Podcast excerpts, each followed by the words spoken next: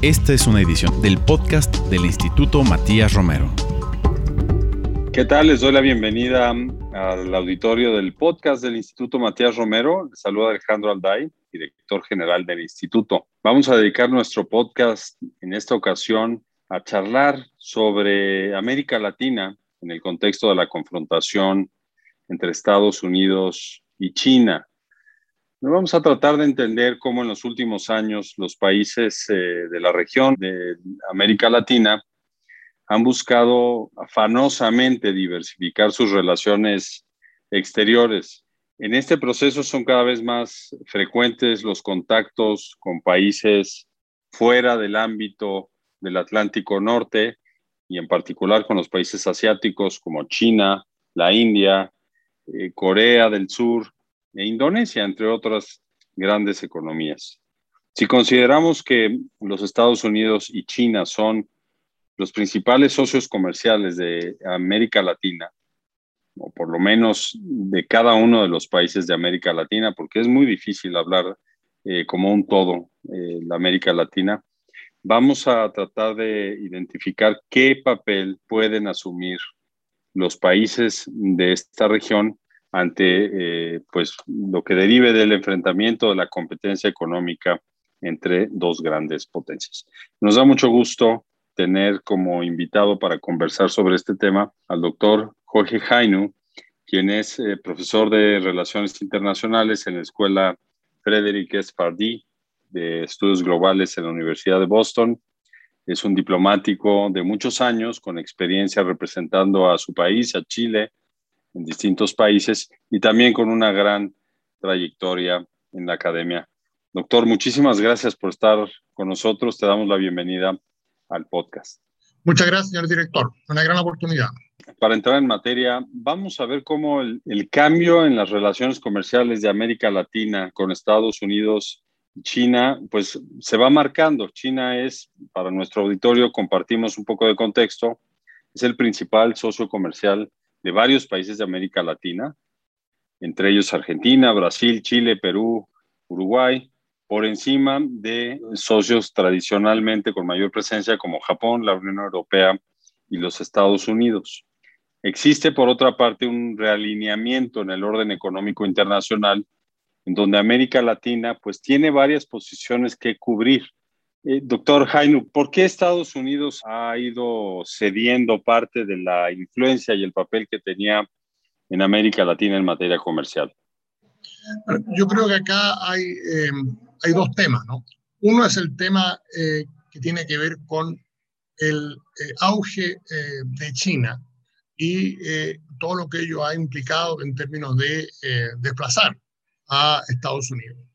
Eh, obviamente el crecimiento de la economía china, 10% al año, promedio al año durante 30 años, ha sido un hecho mayor en la economía mundial y eso ha generado dinámicas eh, muy importantes.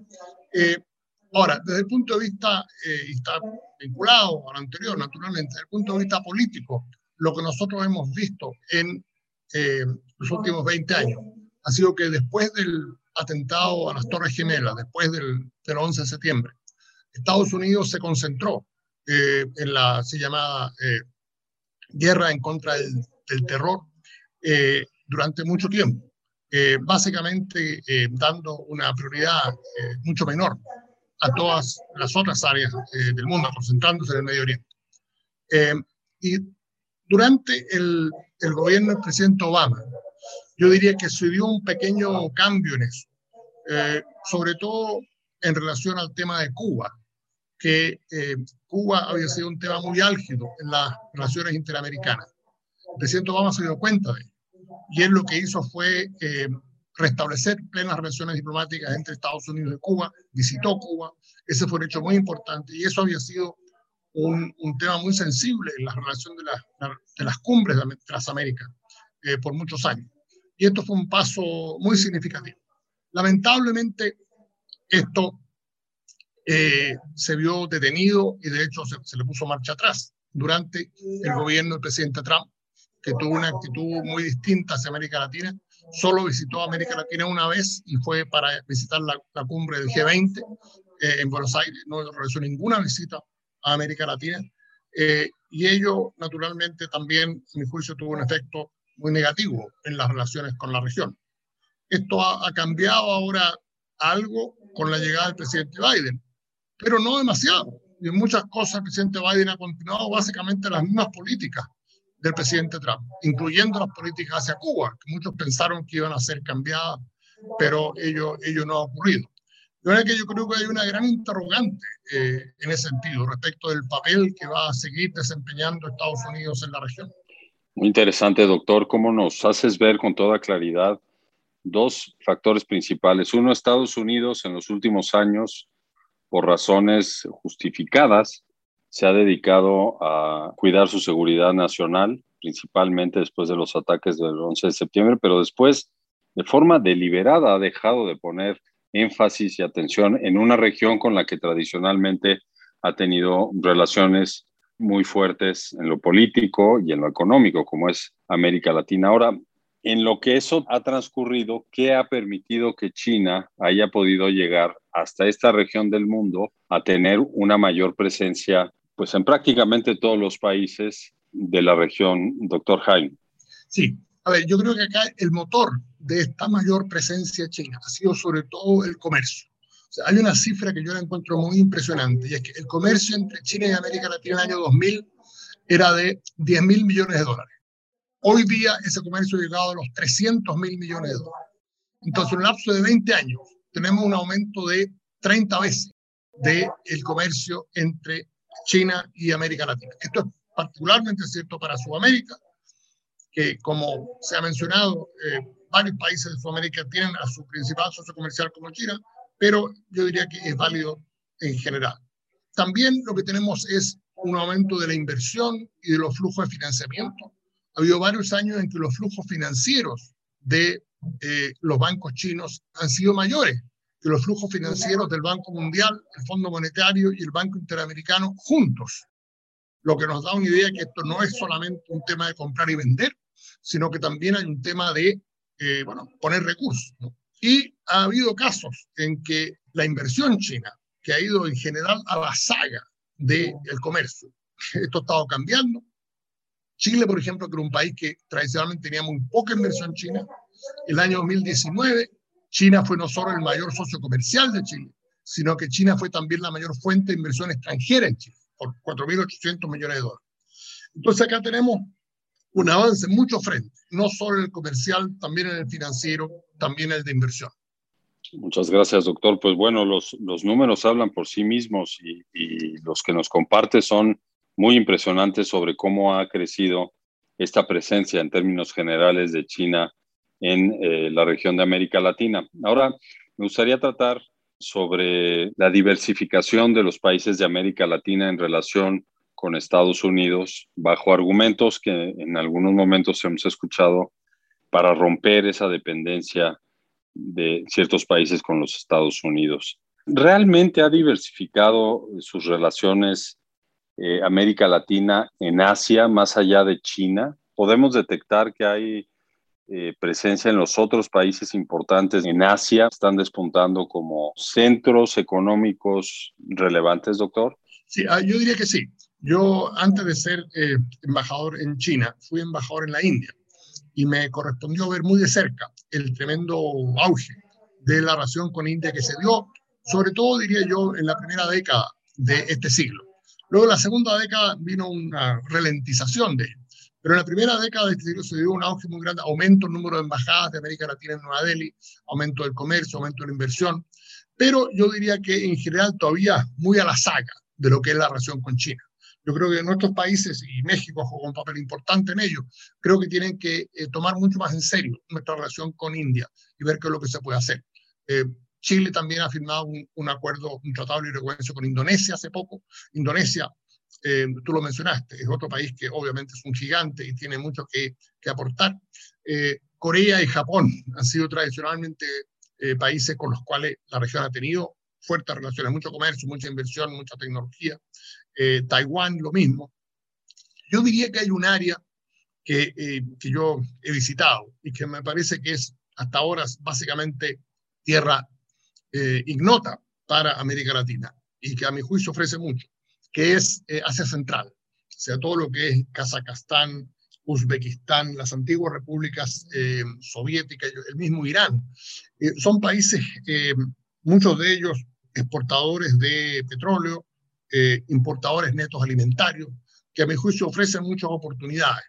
Hay gente que opina que, nuestros países no están en condiciones de diversificar tanto sus relaciones diplomáticas y comerciales. Yo discrepo. Yo, esos, algunos de esos países ofrecen muchas oportunidades y yo creo que es un, un, terreno en el cual vale la pena seguir trabajando. Muy bien, pues es una opinión que creo que muchas personas comparten, la posibilidad de abrir el mundo para las economías de América Latina, porque al final se corre el riesgo de quedar en medio de esta confrontación comercial únicamente entre China y Estados Unidos, pero hay un mundo de oportunidades para pues no depender de esta ecuación China-Estados Unidos en materia económica. Pero, eh, doctor, se puede generar ese espacio de no alineamiento por parte de América Latina con respecto a Estados Unidos y China, por ejemplo, en estos países? O sea, ¿cuáles son las condiciones reales para llevarlo a cabo? A ver, yo creo lo siguiente. Yo creo que eh, América Latina hoy en día está pasando por una crisis muy profunda. Eh, la CEPAL ha señalado que el año 2020 fue eh, el año de la mayor crisis de la región en 120 años, una caída del producto un 7.7%.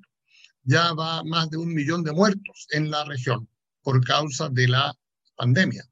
Eh, lo que nosotros estamos viendo, eh, la situación, lo que ha ocurrido en Cuba, lo que ha ocurrido en Haití, eh, lo que, la situación que ocurrió en mi propio país, en, en, en Chile, hemos tenido manifestaciones muy fuertes en Colombia, en fin, los resultados de las elecciones en Perú. Todo eso nos indica una región que está en profunda crisis y en la cual se están buscando respuestas y están buscando soluciones. En ese sentido, creo yo que me parece que corresponde una interpelación tanto a eh, Estados Unidos como a China, que eh, las cosas no pueden seguir así en, en América Latina y que es necesario un esfuerzo de la comunidad internacional, un esfuerzo mancomunado por revertir esto. Eh, América Latina tiene que tomar sus medidas, pero al mismo tiempo también corresponde que reciba una cooperación por parte de las entidades financieras multilaterales y también de las grandes potencias. En ese sentido, yo creo que algo muy negativo que hemos estado viendo en los últimos años es el ver la situación de la cooperación al, al desarrollo en América Latina con un juego a suma cero.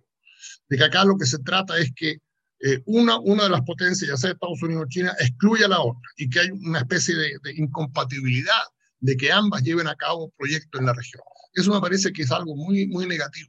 Y la verdad es que la crisis es tal que se necesita una presencia y una participación de todos los socios de América Latina por revertir esta situación tan grave. Quisiera darte solamente una cifra que refleja el estancamiento profundo que ha tenido la región el aporte de América Latina a las exportaciones en el mundo, a todas las exportaciones en el mundo. ¿Qué, ¿Cuál el porcentaje que tenía América Latina en el año 1970? Un 5.4%. Muy bien, 50 años después, hoy día, ¿cuál fue el aporte del año 2020 de América Latina a las exportaciones mundiales? 5.6%. O sea, en 50 años estamos igual. Si nosotros vemos lo, lo, que son las cifras del Asia, por ejemplo, veremos un cuadro muy distinto. Entonces, tenemos un problema. Sin lugar a dudas, ya habría en otro momento que explicar cuáles son esas condiciones que le han permitido a países de Asia eh, despuntar en materia económica y por otro lado América Latina que se ha pues sometido en términos generales a ciertos consensos en materia económica, a la disciplina en el gasto, a seguir el modelo democrático de libre comercio, etcétera, pues refleja esta realidad y sin duda es una, es una región, como nos lo ha dicho nuestro invitado, una región en crisis y en una crisis acrecentada por la pandemia de COVID-19. Ahora, doctor, en medio de esta crisis hubo una parte, digamos, de los dos actores a los que nos hemos referido, que aprovechó la pandemia para tener mayor presencia en América Latina y fue China al aportar eh, equipos médicos, ahora vacunas, los efectos de esta pandemia, ¿cómo se vislumbran para que incidan en la relación de, los países de América Latina con uno y otro bloque comercial? Gran pregunta. A ver, yo creo que acá hay un tema bien interesante desde el punto de vista de los, de los debates eh, teóricos que se han dado dentro de las relaciones internacionales y las discusiones de política. Un tema que, que se ha puesto muy sobre el, el, tapete y ha sido puesto por eh, formuladores de política en los últimos años ha sido que, de alguna manera, la presencia de lo que se llaman las potencias externas en América Latina. ¿no? Eh, se han publicado libros al respecto, números especiales de revistas, en fin. Cuando se habla de las potencias externas a América Latina, se refieren a China, se refieren a Rusia, se refieren a India, eh, también a Irán. Y al menos una narrativa que se ha instalado es que habría algo antinatura, algo extraño, algo que no correspondería en la presencia de estas potencias en América Latina.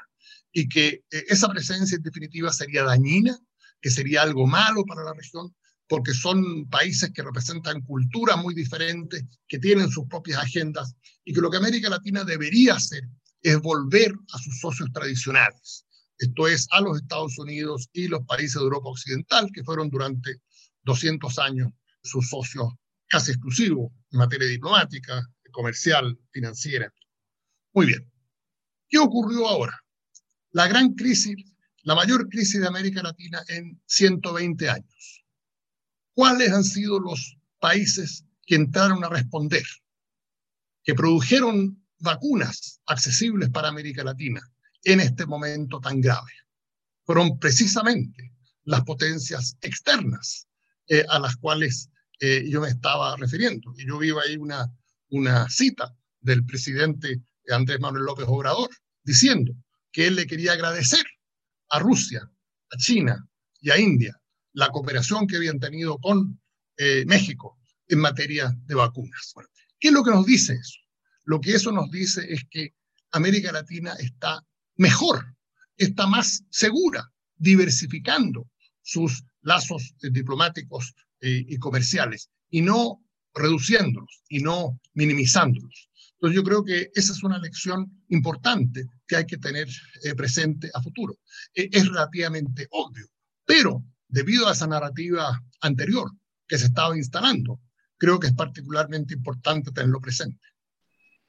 Gracias, doctor. Sin lugar a duda. Y estas tesis de que la presencia de países lejanos con otras culturas que no tienen relación con las raíces de los países latinoamericanos, pues si la tomáramos en cuenta para el resto del mundo, pues no cuadraría la presencia de China, por ejemplo, en todo el mundo, que es una presencia que cada vez se muestra más y crece más en, gran parte de los continentes. Eh, ahora, pensando en el escenario post-pandemia, pensando en esta realidad que se mencionó al principio, eh, doctor, sobre la falta de interés si entendí bien, la falta de eh, apetito por parte de Estados Unidos de fortalecer su relación comercial con América Latina. Yo pondría el caso de México eh, un poco a un lado porque tenemos un acuerdo comercial recién renovado, pero ¿qué hacen, digamos, las grandes empresas estadounidenses para tratar de retomar espacios en América Latina?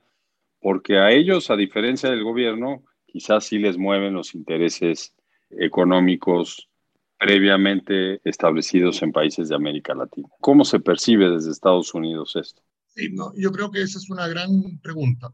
Y yo creo que hay un tema en particular que yo creo que em, refleja eh, los dilemas que, que, se enfrenta en las relaciones interamericanas en ese sentido. Y em, me quisiera referir particularmente a el tema de la infraestructura.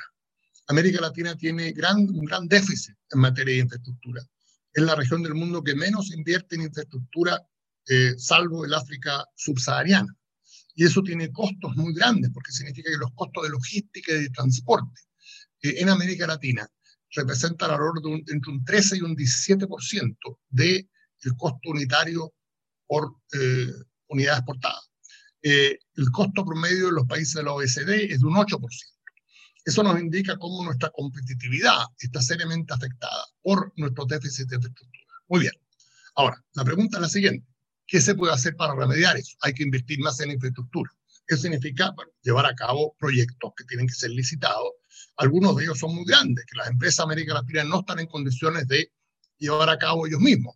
Algunas de las mayores empresas constructoras del mundo están en Estados Unidos, otras están en China, otras están en Europa. Muy bien. ¿Qué pasa? Tenemos una dinámica aquí también un poco perversa y que tiene que ser superada. Eh, China está muy interesada en participar en estos proyectos y, lo ha hecho, lo ha hecho en Ecuador, lo ha hecho en Argentina, lo ha hecho en Brasil, lo está haciendo en Chile, en Panamá también. Muy bien. Pero Estados Unidos ha manifestado su oposición a que China participe en estos proyectos. De hecho, un proyecto, por ejemplo, en, en Panamá, el cuarto puente sobre el canal de Panamá, un proyecto de 1.400 millones de dólares que se había adjudicado a una empresa china una licitación abierta, fue en definitiva eh, cancelado, suspendido por fuertes presiones eh, que venían desde Washington.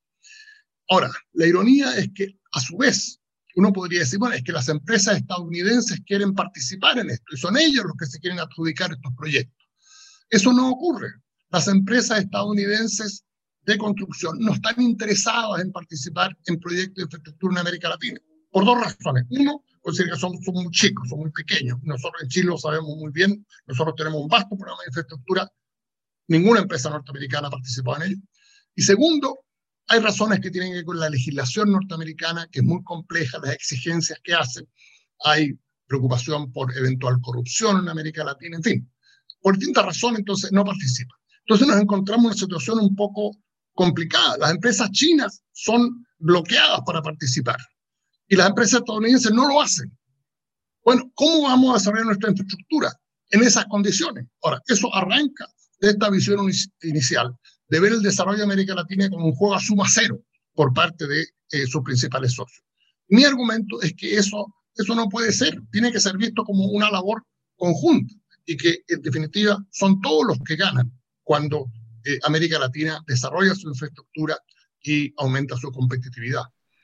Pues sí, esta posibilidad de no alineamiento de América Latina para caer en esta situación de que o uno gana y todos pierden o nadie gana, ¿no? Un poco la tesis que nos comparte el doctor Jorge Hainu sobre lo que puede implicar un, un acercamiento de Estados Unidos a la región pero no se detecta el interés concreto por las razones que nos acaba de dar, jurídicas, del tamaño de los proyectos, hablando de inversión. Ahora, doctor, finalmente preguntaría, con la división que hay en América Latina, porque eh, América Latina tiene cambios muy frecuentes de ideología en los gobiernos, falta de continuidad, así podría verse por parte de inversores, eh, sobre todo de los países occidentales. ¿Qué puede esperarse para el futuro de América Latina en los próximos 30 años, de aquí al 2050, en términos de su desarrollo económico? Tenemos que jugar, por así decirlo, como una región frente a los demás bloques económicos y comerciales o los países en lo individual tendrán que buscar cómo modificar a favor de su sociedad las condiciones actuales en materia de desarrollo yo creo que es un tema absolutamente crucial. Lo que nosotros hemos planteado con eh, mis colegas, eh, Carlos Fortín y Carlos Ominami, con quienes hemos escrito sobre este tema del no elemento activo y estamos ahora em, compilando un libro que se publicará antes de fin de año precisamente eh, sobre ese tema con colaboraciones de distintos especialistas de la región. Lo que nosotros hemos señalado en ese sentido, que un, un requisito fundamental para que eh, América Latina pueda volver a recuperar eh, el, el, sitial que le corresponde en el escenario internacional. Es eh, una mayor colaboración regional, un mayor sentido de cooperación en, entre los países. Lo que hay ahora es una situación realmente que no hemos vivido en mucho tiempo. México ha hecho un esfuerzo por rescatar la CELAC, lo que es muy, muy apreciado y valorado, pero aún falta mucho por generar las dinámicas regionales que son necesarias eh, para que eh, América Latina se pueda presentar eh, ante el mundo en forma, en forma conjunta. Si nosotros vemos, la, no hay ningún latinoamericano dirigiendo alguna de las agencias de Naciones Unidas. la única es Michelle Bachelet, que alta comisionada de derechos humanos. Aparte de eso, no hay nadie más. Eso, eso nos da un dato. de esta debilidad que enfrentamos. Hay dos reuniones internacionales importantes que se debían hacer en la primera mitad de este año, que no se realizaron y fueron postergadas por buenas razones, pero el hecho de que no se haya realizado nos dice algo. Una de ellas fue la cumbre de las Américas, se suponía que se realizara en abril, no se realizó, se dijo que se va a realizar en el, segundo semestre del año. Y la otra fue, era el foro ministerial China-CELAC, que se suponía que tuviese lugar en, en enero y que también se postergó. Eso nos dice algo. Entonces, yo creo que el papel internacional de, de, América Latina está sufriendo. Y está sufriendo porque la región no actúa eh, eh, como conjunto, no se presenta regionalmente. Y el único resultado de eso es un lugar eh, cada vez más reducido, cada vez más pequeño en el escenario eh, internacional. Eh, y en ese sentido, América Latina corre el riesgo de pasar de la periferia a la marginalidad, lo cual naturalmente es algo muy preocupante. Efectivamente, en los últimos años se han dejado algunos espacios por la culminación del, término, por ejemplo, en la OCDE, mexicano Ángel Gurría dejó recientemente la Secretaría General en la Organización Mundial de Comercio, el diplomático brasileño Acevedo salió. Entonces, da la impresión de que en América Latina, para poder postular a un puesto eh, tan importante como los que hemos mencionado y otros, es necesario primero tener un consenso, tener la, la noción de que solo unidos podremos tener éxito a nivel internacional, pero tal parece que hoy en día es exactamente al revés y buscamos cómo competir para que no llegue tal o cual país o tal o cual candidato a ocupar el puesto en cuestión. Pero bueno, es, es parte de los, los problemas que eh, habrá que superar en los próximos años. Doctor eh, Jorge Jaino, ¿algún comentario final para terminar con nuestro podcast? Sí, yo quisiera decir lo siguiente. Yo agradezco naturalmente la oportunidad quisiera eh, señalar que es en estos momentos, en momentos de, de crisis tan, tan profunda, es que se pueden vislumbrar Em, eh, soluciones, se pueden vislumbrar eh, salidas. Y es por eso que en nuestro planteamiento con, con, mis colegas sobre la posibilidad de un nuevo alineamiento activo como un nuevo enfoque para las eh, políticas exteriores de América Latina nos parece atractivo. Creemos que esto no es algo, no es algo ideológico, esto, esto no es un tema de derecha o izquierda, esto es un tema que puede ser abrazado por gobiernos de distintos signos. El punto que nosotros estamos haciendo es que sería una mala idea abanderizarse con cualquiera de las dos potencias eh, de turno. Y eh, lo que hay que hacer es buscar una, una solución por la cual nuestros, nuestros países, nuestra región, pongan los intereses de la región y los intereses de nuestros países en el centro. Y de ahí colaborar con eh, todos los socios de la región para hacer que esto ocurra. De otra manera, esto va a seguir solo eh, empeorando. Como ya señalé, las cifras son decidoras, la situación es muy crítica e indispensable buscar una salida de ella. Muchas gracias.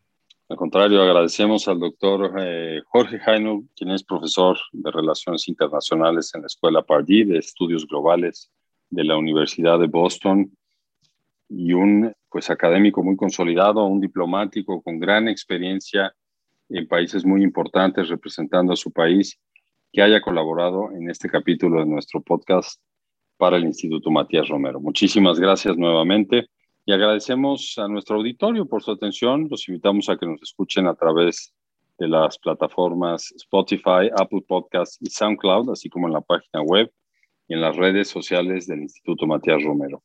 Finalmente agradezco a la producción del programa a cargo de mis compañeros Saúl Juárez, Jorge Escamilla y Gilberto Díaz. Y nos escuchamos en el próximo capítulo del podcast. Hasta pronto. Esta fue una edición del podcast del Instituto Matías Romero.